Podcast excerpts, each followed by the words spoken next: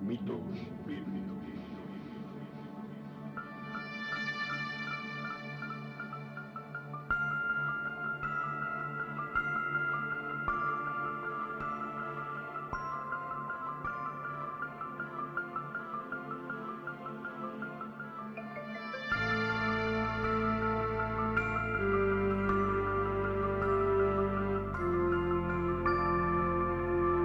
Podcast de análisis y crítica postmodernista de mitos difundidos por textos religiosos, presentado por Oscar Garrido.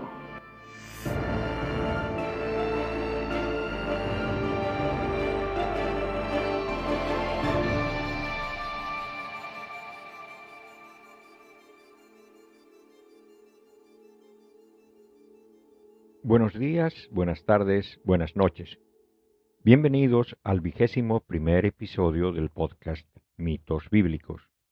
Yo soy Oscar Garrido, presentador del podcast y autor del libro La Biblia y otros mitos, un viaje al mundo del delirio. Es posible que me conozcas como Kierkegaard, un apodo que utilicé por mucho tiempo en Internet. A partir de este episodio retornaremos a la rutina de un episodio cada dos semanas. Uno de los capítulos interesantes de mi libro es aquel que habla del mito de la diosa. Interesante porque habla del origen mismo de las religiones en la prehistoria, y es que si bien se ve que la primera religión que tuvimos los humanos era animista, se puede, a través de restos arqueológicos, de pinturas rupestres, trasear dos mitos grandes dentro de la mentalidad humana prehistórica.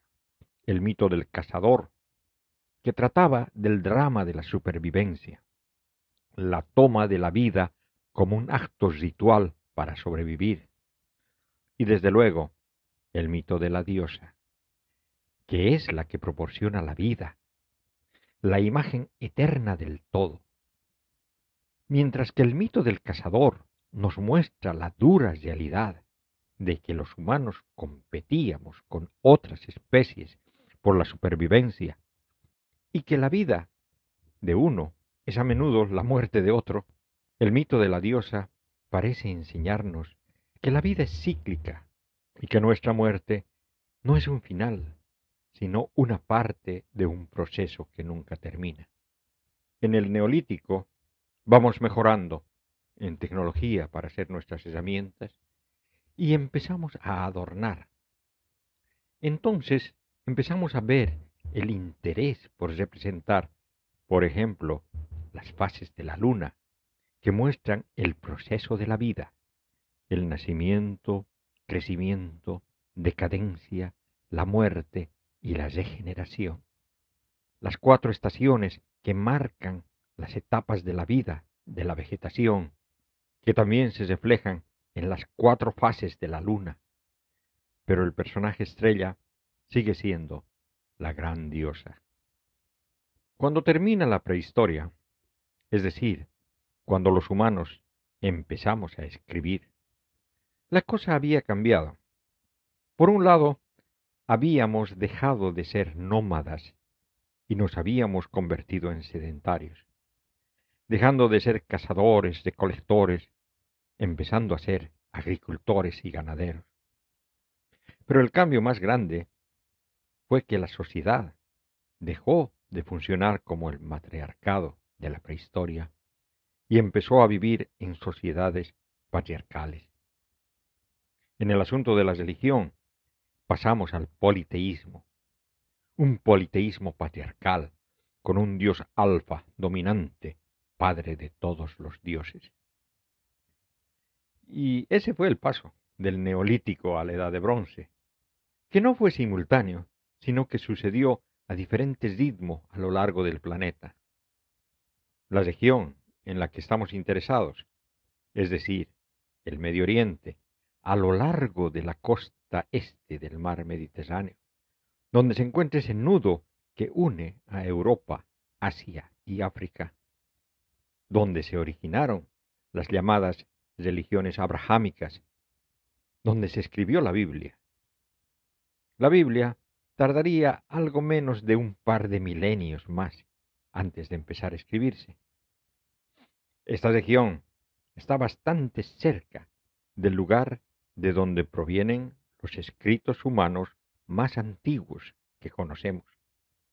Y hemos comprobado que los escritos mitológicos de estos pueblos vecinos influyeron mucho en la mitología bíblica. Un ejemplo claro es el mito del diluvio universal, que está copiado de la epopeya de Gilgamesh, que es el escrito más antiguo que conocemos. Y claro, si es que se recibió influencia en su mitología, también tuvo que tener influencia en su religión. Sobre todo esto, la investigadora de la Universidad de Exeter, Francesca Stravokopoulos, nos dice que las denominadas grandes religiones abrahámicas, hoy los tres mayores monoteísmos de la cultura humana, adoraron también junto a Yahweh a la diosa Asherah, una deidad dadora, como la Ishtar babilónica o la, o la Astarte griega. En cualquier caso, arqueotipo de la divinidad femenina como la Luna, la Tierra y Venus.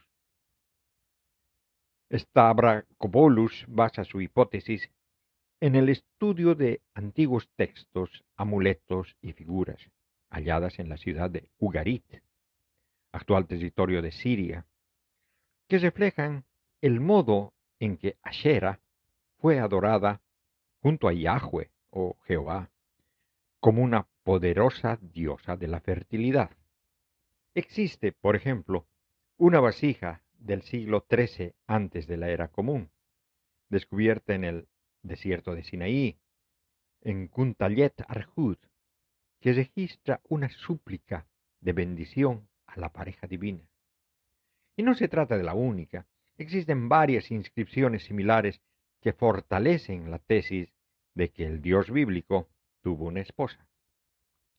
Son también significativos los registros bíblicos que mencionan cómo Ashera fue adorada en el templo de Yahweh en Jerusalén, o la descripción de una estatua de la misma diosa que según narra el libro de Reyes yacía en el templo, atendida ritualmente por personal femenino. Tenemos una referencia a la reina del cielo en el libro de Jeremías, es una directa alusión a esta deidad. Jeremías capítulo 44 versículos 16 al 19. En eso que nos has dicho en nombre de Yahweh, no te hacemos caso, sino que cumpliremos precisamente cuanto tenemos prometido, que es quemar incienso a la reina de los cielos, y hacerle libaciones, como venimos haciendo nosotros, y nuestros padres, nuestros reyes, y nuestros jefes en las ciudades de Judá, y en las calles de Jerusalén, que nos hartábamos de pan, éramos felices y ningún mal nos sucedía.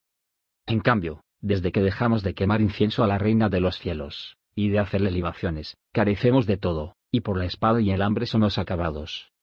Pues, y cuando nosotras quemábamos incienso a la reina de los cielos, y nos dedicábamos a hacerle libaciones, acaso sin contar con nuestros maridos, le hacíamos pasteles con su efigie, derramando libaciones? En un ejemplo interesante de censura, los masoretas que agregaron puntos vocálicos al texto alrededor del año 800 de la era común han hecho que el título de la diosa cambie y suene como la obra del cielo. Es como decir, fíjate, esto es solamente un ídolo. Pero todos los traductores están de acuerdo en que la pronunciación original debió ser la reina del cielo. Algunos sugieren que esos pasteles para la reina del cielo son antepasados directos de los bollos cruzados calientes de hoy. Y desde luego, ¿no? El título de la reina del cielo fue adaptado por el cristianismo como un título de María, la madre de Jesús. Ashera aparece 40 veces en la Biblia hebrea, en 10 libros, Éxodo, Deuteronomio, Jueces, la primera y la segunda de Reyes, Isaías, Jeremías, Oseas, Miqueas y la segunda de Crónicas. Pero hay que distinguir el término Ashera en femenino y Asherim, un masculino plural. De estas 40 citas, 19 son en masculino plural, Asherim, y se los traduce a ciprés, imágenes de acera, postes sagrados o cosas similares, dependiendo en la versión de la Biblia. Y efectivamente, parece que este Asherim parece referirse a ser objetos manufacturados de madera, y como aparecen en diferentes referencias bíblicas, ¿no? Por ejemplo, vamos a escuchar esta cita en tres versiones de la Biblia, eh, son las tres versiones que yo acostumbro a consultar. La Biblia de Jerusalén, católica, mm, la Biblia de Reine Valera, protestante, y la Biblia de la Watchtower de los Testigos de Jehová. En la Biblia de Jerusalén católica, primero desde Ies, capítulo 14, versículo 23. También ellos se construyeron altos, estelas, y cipos en toda colina elevada, y bajo todo árbol frondoso. En la Reina y Valera de 1960, Primera de Reyes, capítulo 14, versículo 23. Porque ellos también se edificaron lugares altos, estatuas, e imágenes de acera, en todo collado alto, y debajo de todo árbol frondoso. En la traducción de la Watchtower, Primera de Reyes, capítulo 14, versículo 23. Y ellos también siguieron edificándose lugares altos, y columnas sagradas, y postes sagrados sobre toda colina alta, y debajo de todo árbol frondoso. Como ven, la Biblia católica traduce la palabra asherim como cipos. Un cipo es una columna erigida en la memoria de algún difunto. La Biblia evangelista traduce asherim a imágenes de acera. Debo aclarar aquí que acera es la traducción directa de Ashera, la diosa. Y en la Biblia de los testigos de Jehová lo traducen a postes sagrados. Y ya que se escucha de una manera más cercana a lo que quería decir, usaré en este episodio la Biblia Evangelista de la Reina Valera 1960. En la Biblia asocian estos Asherim imágenes de acera, con el culto sincrético a Baal, que es original de la tierra de Israel, pero que supuestamente estaba prohibido para los israelitas. Sin embargo, los israelitas se reflejan practicando este culto desde el Éxodo hasta la época anterior a la reforma deuteronomista en el siglo V antes de la era común, en sí durante toda su historia. Es por eso que leemos en la Biblia cosas en contra de este culto. Y aquí les doy algunos ejemplos. Éxodo capítulo 34, versículo 13. Derribaréis sus altares, y quebraréis sus estatuas, y cortaréis sus imágenes de acera. Deuteronomio capítulo 7, versículo 5. Mas así habéis de hacer con ellos. Sus altares destruiréis, y quebraréis sus estatuas, y destruiréis sus imágenes de acera y quemaréis sus esculturas en el fuego. Incluso inventan de manera retroactiva, antes de la misma construcción del templo, que se hacían altares para Yahweh en lugares donde antes se habría adorado a Baal y Asera. Por ejemplo, en Jueces capítulo 6, versículos 24 al 26. Y edificó ahí Gedeón altar a Jehová, y lo llamó Jehová Salom, el cual permanece hasta hoy en Ofra de los Abiezeritas. Aconteció que la misma noche le dijo Jehová, Toma un toro del hato de tu padre, el segundo toro de siete años, y derriba el altar de Baal que tu padre tiene, y corta también la imagen de acera que está junto a él. Y edifica altar a Jehová, tu Dios en la cumbre de este peñasco en lugar conveniente, y tomando el segundo toro, sacrifícalo en holocausto con la madera de la imagen de acera que habrás cortado. No me gusta mucho cuando llaman a Yahweh Jehová. Por eso nomás leemos la misma cita de la Biblia católica. Jueces capítulo 6 versículos 24 al 26. Gedeón levantó en aquel lugar un altar a Yahweh, y lo llamó Yahweh Paz. Todavía hoy está en Ofra de Abifer. Sucedió que aquella misma noche, Yahweh dijo a Gedeón, Toma el toro de tu padre, el toro de siete años, vas a derribar el altar de Baal propiedad de tu padre, y cortar el cipo que está junto a él. Luego construirás a Yahweh tu Dios, en la cima de esa altura escarpada, un altar bien preparado. Tomarás el toro, y lo quemarás en holocausto, con la leña del cipo que habrás cortado. Sin embargo, la fuerte asociación de Ashera con Baal que encontramos en la Biblia es polémica, sobre todo después de que se descubrieron los textos de Ugarit. En Ugarit, Rashambra, se han encontrado millares de tablillas de arcilla, entre ellas algunas con textos mitológicos significativos que nos informan sobre la religión de Ugarit. Estos descubrimientos se realizaron en 1929, cuando una campesina de la tribu alahuita araba el campo y accidentalmente abrió una tumba. El área descubierta fue la necrópolis de Ugarit.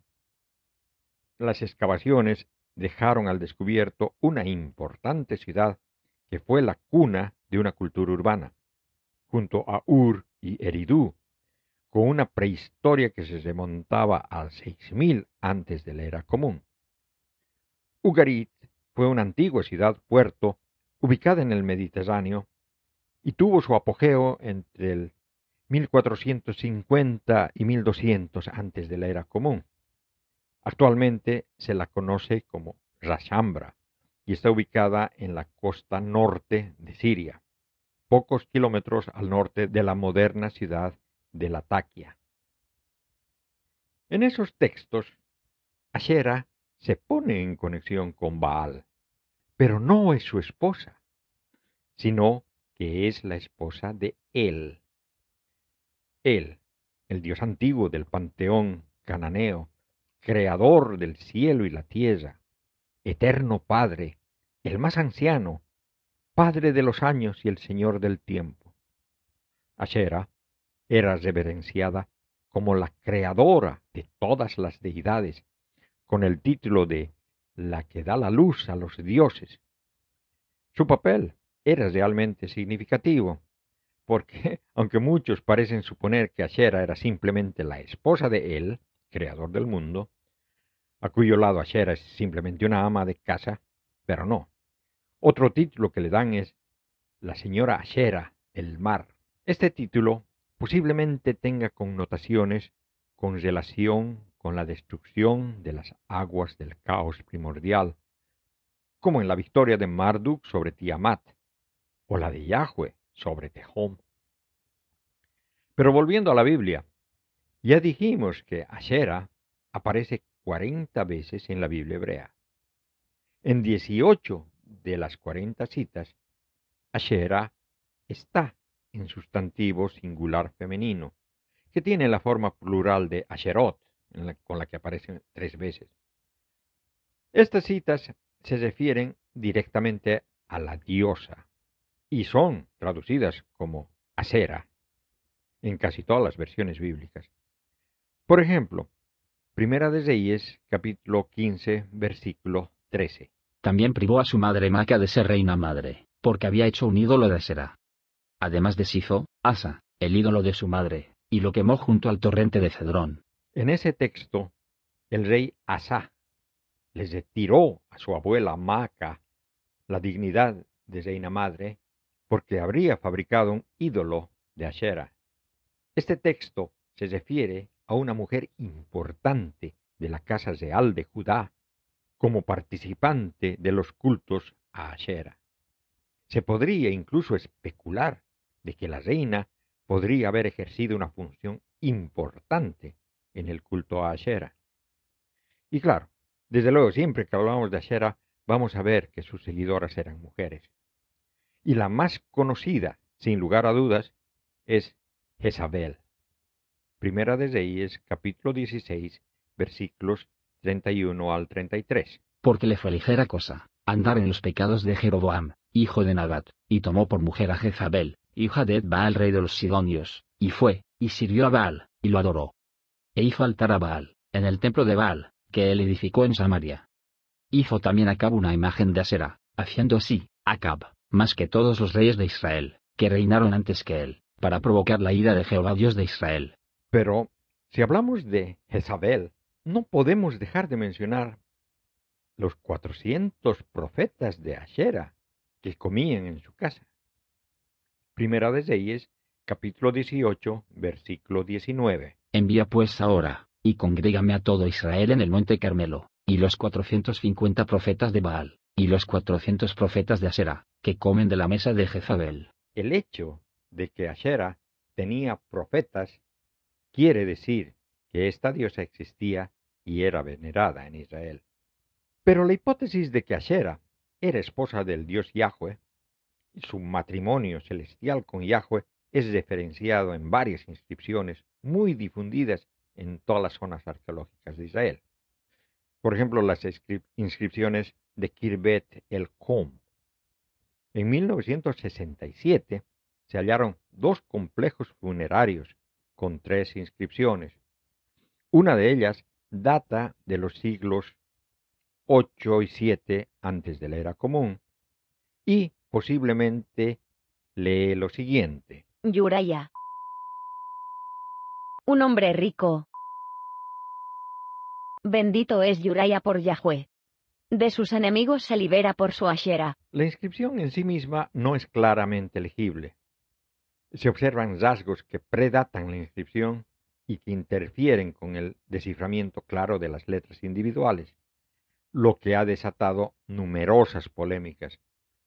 Aunque se entiende perfectamente la frase por su ashera, por lo que la diosa no es aquí una importación extranjera, no es una imagen pagana, sino que se refiere a una relación con Yahweh.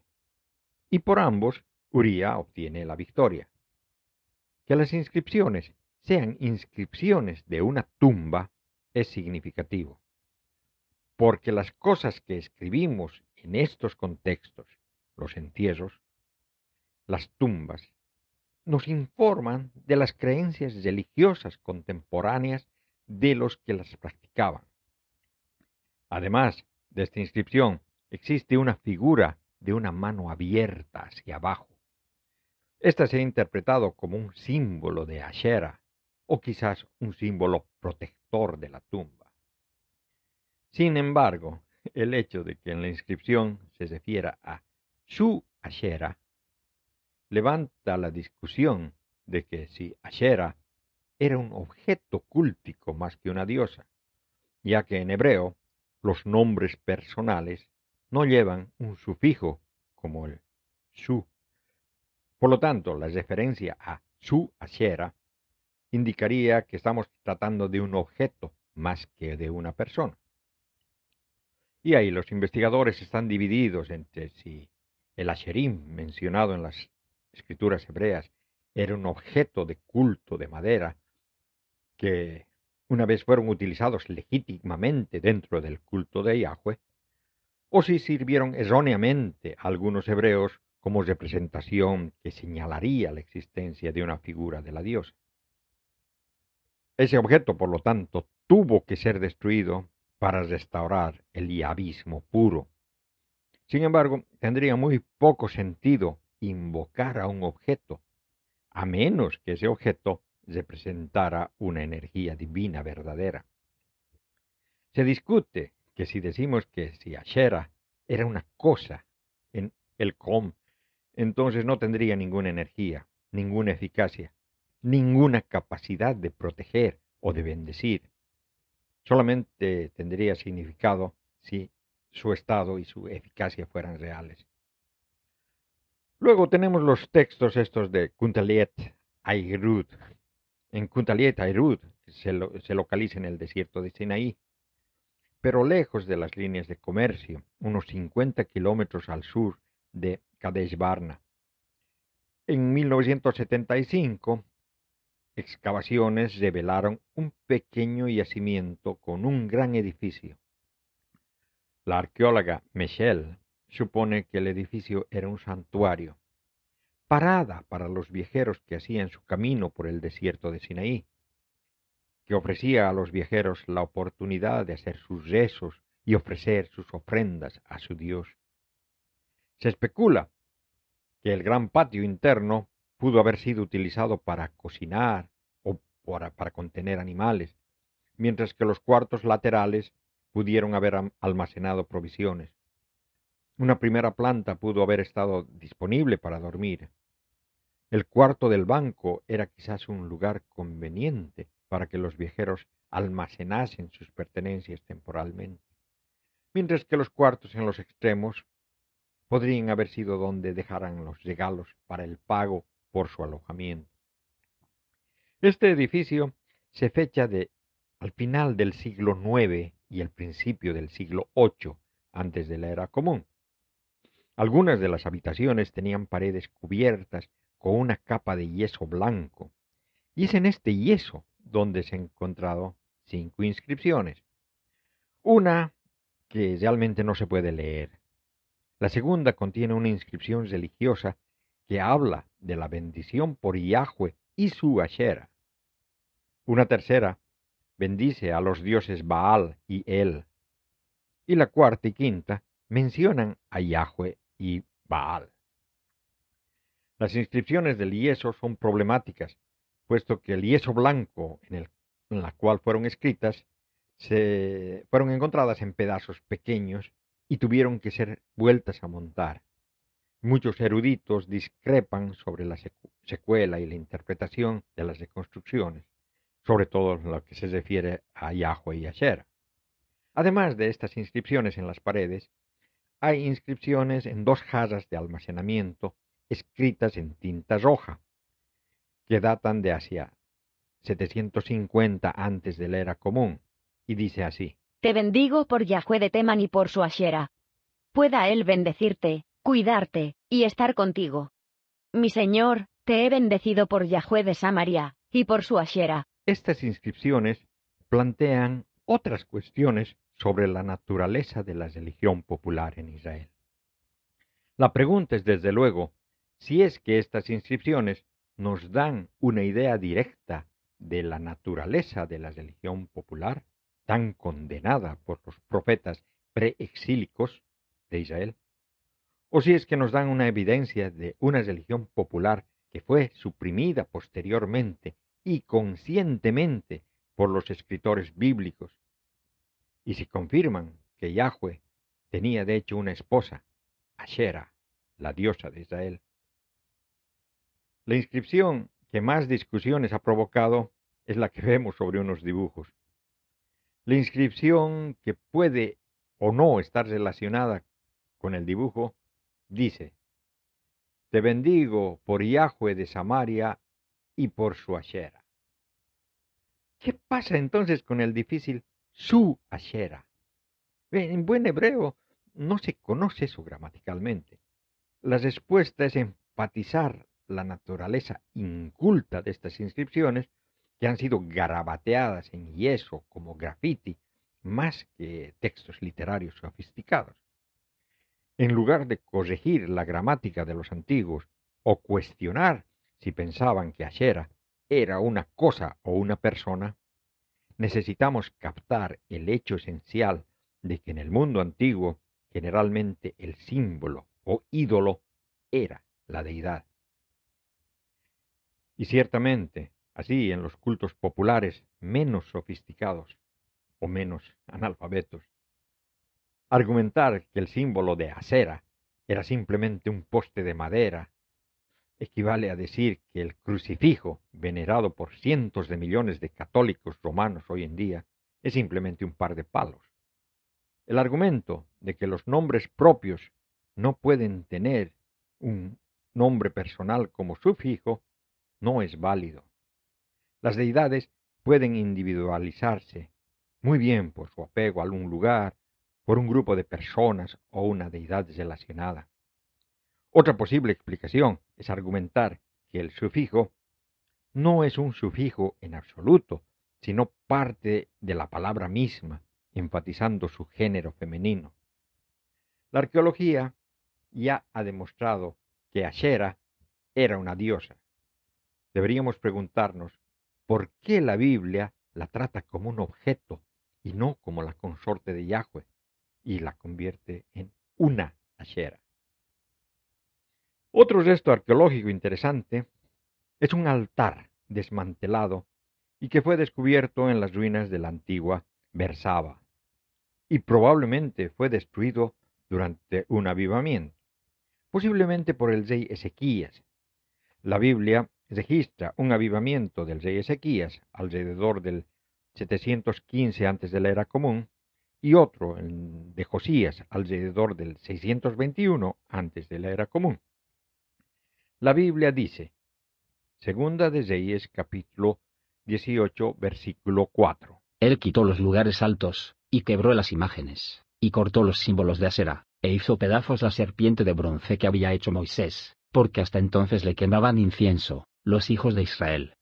Y la llamó Nehastán. Es interesante que una de las piedras en este descubrimiento tenga un grabado de una serpiente. Ningún documento antiguo describe las prácticas de adoración en este templo, pero la existencia de dos piedras verticales y dos altares de incienso apunta a la adoración de dos deidades. Lo más probable es de que los israelitas adoraran allí a Yahweh y su Asherah, la práctica atestiguada en otros hallazgos arqueológicos. Debemos recordar que el paso del judaísmo, del politeísmo cananita al monoteísmo fue mediante una etapa intermedia de enoteísmo. Es decir, a un principio los judíos eran como el resto de los cananitas politeístas. Creían en el dios El, su esposa Ashera y sus hijos, entre los que estaba Baal. Esta fue la influencia cananita. Pero por otro lado, Yahweh no aparece en el panteón cananeo, sino que aparece escrito por primera vez en una inscripción egipcia de los tiempos de Amenhotep, del siglo VIII antes de la era común, en la que se refiere a un lugar como la tierra de Shashu de Yahweh. Es el nombre que los egipcios le daban a los nómadas, es decir, a los beduinos eh, vagabundos.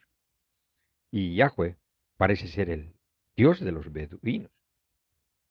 En cuanto al ámbito geográfico, es un Dios propio del sur de Canaán, de la región conocida como Edom y el Sinaí. Entonces, el sincretismo entre estas dos corrientes es la que dio a los judíos su identidad propia, separada tanto de los cananitas, que con el correr del tiempo se hicieron sus enemigos culturales, como de los madianitas, queneos y otros grupos beduinos. El sincretismo hizo que para los judíos el dios Yahweh se convierta originalmente en uno de los setenta hijos del dios El. Una frase fósil de esto se, la encuentra en Deuteronomio capítulo 32 versículos 8 y 9. Cuando el Altísimo repartió las naciones, cuando distribuyó a los hijos de Adán, fijó las fronteras de los pueblos, según el número de los hijos de Dios. Mas la porción de Yahweh fue su pueblo, Jacob su parte de heredad. La Biblia en castellano traduce a el Altísimo lo que en hebreo original decía el Elión. En esta cita vemos claramente el enoteísmo. Aún eran politeístas, pero habían empezado a adorar solo a un Dios. ¿O no? Pero lo que pasó luego fue que Yahweh fue identificado con él. En muchos lugares del Génesis, por ejemplo en la historia de Adán y Eva, leemos que a, Dios se le llama en las traducciones en castellano Yahweh Dios o en las Biblias protestantes Jehová Dios. Lo que dice en el hebreo original es Yahweh Elohim. Ahí ya vemos, están mezclando a Yahweh con Él.